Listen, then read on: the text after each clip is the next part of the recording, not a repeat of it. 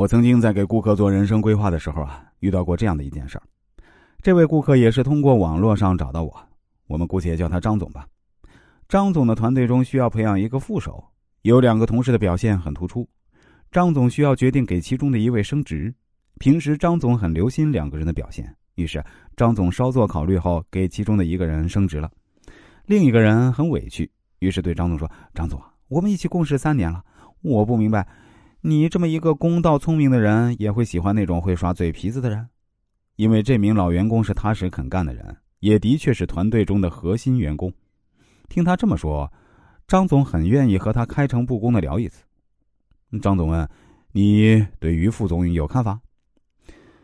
我觉得他和我比呢，我自己具备几个优势：第一，我的业绩并不比他差；第二，我和同事的合作要比他顺利啊。他跟同事起过冲突，我一次也没有。第三呢，他总是夸夸其谈，想法很多，但实现的很少。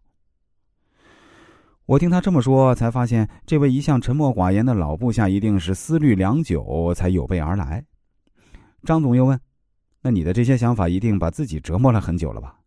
他本来很有气势，但一听张总这么说，他默默的点了点头。他说：“只是想和张总推心置腹的谈一谈，就是想知道张总对他的看法究竟是怎么样的。”张总说。我认可你的工作能力啊，我觉得于副总也需要你的协助，才能一起把团队带好。但是啊，我并不是因为于副总只会耍嘴皮子才让他升职的。如果是这样，你对我也是没有信心的。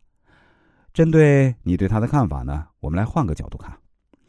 第一，你们业绩相当，也就意味着于副总的业务能力也很强。第二呢，他和同事起冲突固然不对，但是啊你这么多年是怎么工作的？我比你更懂得你的委屈，很多时候，你为了回避和同事的矛盾而委曲求全，让自己承担了太多的任务和压力。从这个角度来看呢，如果让你升职，你这么在乎人情味的一个人，可能会在新的工作中更受委屈和更被动，这对你未必是好事啊。第三，在你看来，于副总提出了很多建议，平时呢也很能夸夸其谈，可是啊。这领导的表达能力也是一种领导力啊！此前我没有给他更多机会，让他把想法投入项目，是因为他还不是这个部门的决策人。但是，当一个人成为领导之后，他就可以带着团队实现更多的创新了。